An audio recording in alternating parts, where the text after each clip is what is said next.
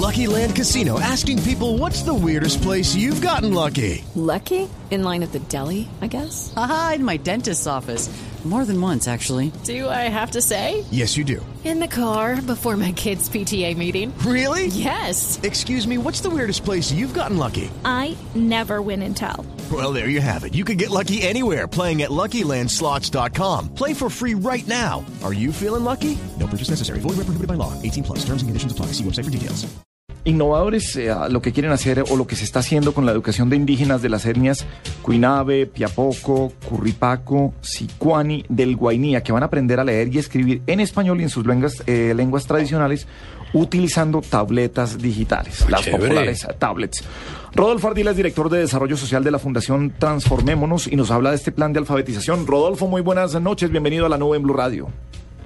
Muy buenas noches, Gabriel. Un placer estar con ustedes y con todos sus oyentes. Oh, felicitaciones. Suena fantástico este programa y cómo fue la experiencia de entregarle tablets a los indígenas y que empiecen a, entre comillas, a jugar con ellas para aprender.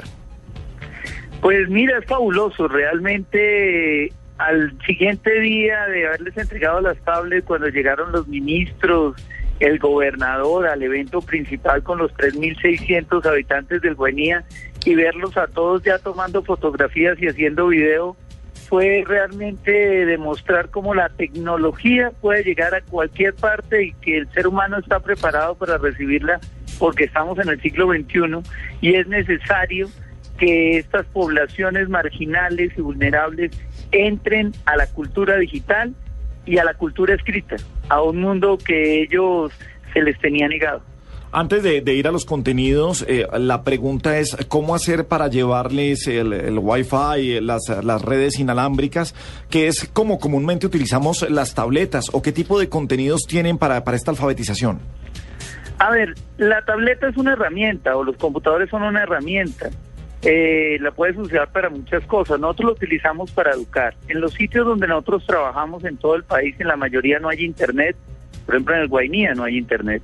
Entonces lo que hemos hecho es eh, adaptar todos los contenidos de los diferentes grados de la educación básica, desde primer grado hasta grado 11, con hipertextos, con videos, con audiotextos en las cuatro lenguas indígenas y hemos cargado la memoria interna de la tablet con todos estos contenidos. Entonces la persona puede estudiar, ver los videos, ver los hipertextos y todo lo que necesita para el proceso educativo sin necesidad de subir a Internet.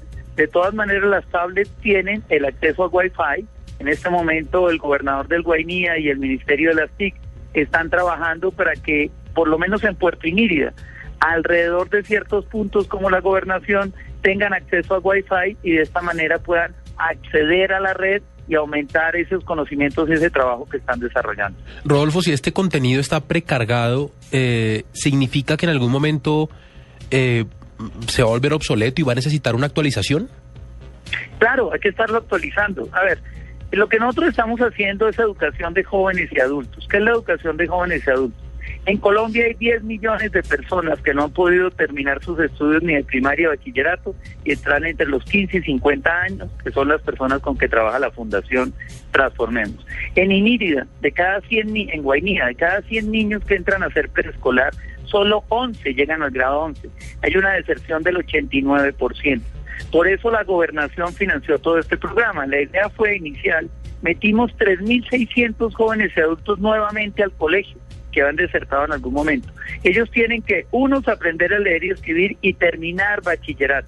Se está haciendo en las cuatro lenguas indígenas porque hay que fortalecer su cultura, porque es un derecho constitucional y porque es necesario que esta gente que son políglotas fortalezcan esta gran ganancia que tienen. Hablan cuatro o cinco lenguas, pero no las saben escribir. Entonces lo que estamos haciendo es estudiar matemáticas, geografía, todas las áreas de la educación, es educación formal, la hacen en los colegios de Inírida y la tablet les permite estudiar mientras están trabajando en las minas, mientras están pescando, fuera de las horas de clase.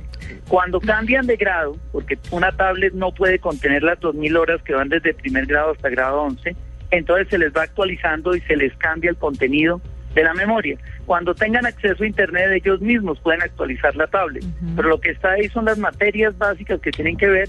La diferencia es que mientras nuestros hijos estudian en los colegios todavía con libros, Los indígenas del Guainía lo están haciendo con tabletas digitales, con hipertextos, con videos, con fotografías, con audio textos y pueden hacer sus tareas y sus trabajos en la tablet, pueden escribir en ella, pueden hacer videos, fotografías. Rodolfo, los más arraigados a estas, eh, a estas etnias de pronto encontraron resistencia con ellos y cómo hicieron para eh, pues tratar de que entraran con el tema de la tecnología sin miedo a dejar sus raíces. No, mira que no ha habido ninguna ningún problema. Y, y te cuento que además esto es fantástico, esto la gente no lo sabe.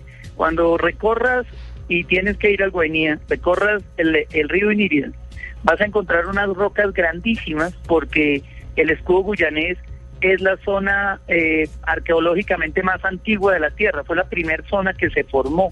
Y en esas rocas grandísimas, los antiguos descendientes de estas tribus, o sea, los primeros americanos, empezaron a escribir y tienen petroglifos con las historias en los ríos. No son dibujos, son historias completas que te indican cómo se pesca en la zona, qué hay que hacer. Toda esa escritura nació hace 600, 700, 800 años.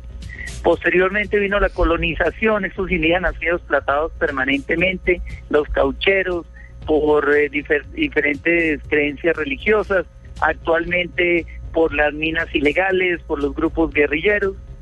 Y el acceso a la tecnología no está discutiendo con su cultura, se la está fortaleciendo porque es en su lengua, es con sus creencias. Ellos pueden discutir, plantear. Aquí no se está hablando de una colonización digital ni de llevarles una serie de cosas que vayan contra su cultura. Es fortalecer tu cultura y darle los conocimientos para que la defiendan, pero aprendiendo lo que deben aprender también, matemáticas, geografía, Sí. historia, la constitución política, en fin, una educación muy completa, pero partiendo de su cultura básica, y quienes hicieron esto, por ejemplo, toda la traducción fueron los indígenas del Guainía. Nosotros teníamos los contenidos, pero la traducción las hicieron ellos. Allá tenemos un equipo políglota de indígenas que fueron los que hicieron las traducciones del material y los audiotextos. Eh, Finalmente, Rodolfo, además de, la tecnología, digamos que para lo que utilizamos las tabletas no solamente es para guardar información, para aprender, sino a veces también para, para jugar, para divertirnos. ¿Alguna posibilidad de juegos para estas comunidades o son eh, definitivamente de, de aprendizaje lo que van a tener?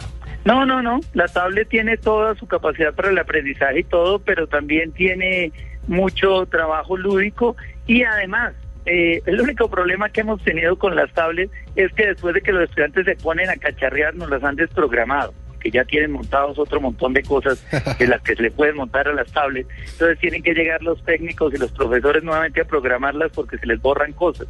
Pero no, ya las están usando. Yo les aseguro que si dentro de un mes van al Guainía, eh, las tablets van a estar haciendo maravillas allá, pese a que aún no tienen internet en todas las zonas, pero ya las están cargando con sus fotografías, sus archivos.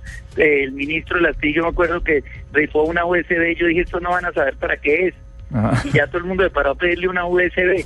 Es fantástico, definitivamente no solo los niños, yo creo que ya toda la gente del siglo XXI tiene un chip diferente y es el de la tecnología. Bueno, pues nada, fantástico, como dice usted, Rodolfo Ardila, director de desarrollo de la so- eh, social de la Fundación Transformémonos. Eh, ah, qué bonito se ah, ve, se siente, se oye, qué buena historia para contar. Y esperamos que, ah, no sé, de aquí a mañana, de aquí a unos, a unos días, podamos hablar con la gente de las comunidades para ver cómo ha sido este proceso de aprendizaje. Queremos tenerlo de cerca en la nube y seguir la pista de lo que está pasando con ellos, Rodolfo.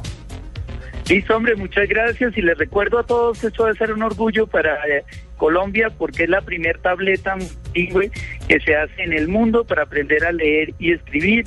Fue presentado ahorita en la UNESCO en el Premio Mundial de Alfabetización y orgullosamente la Fundación Transformemos es la única organización privada del mundo ganadora del Premio UNESCO Confucio. Muchas gracias y un honor estar con ustedes.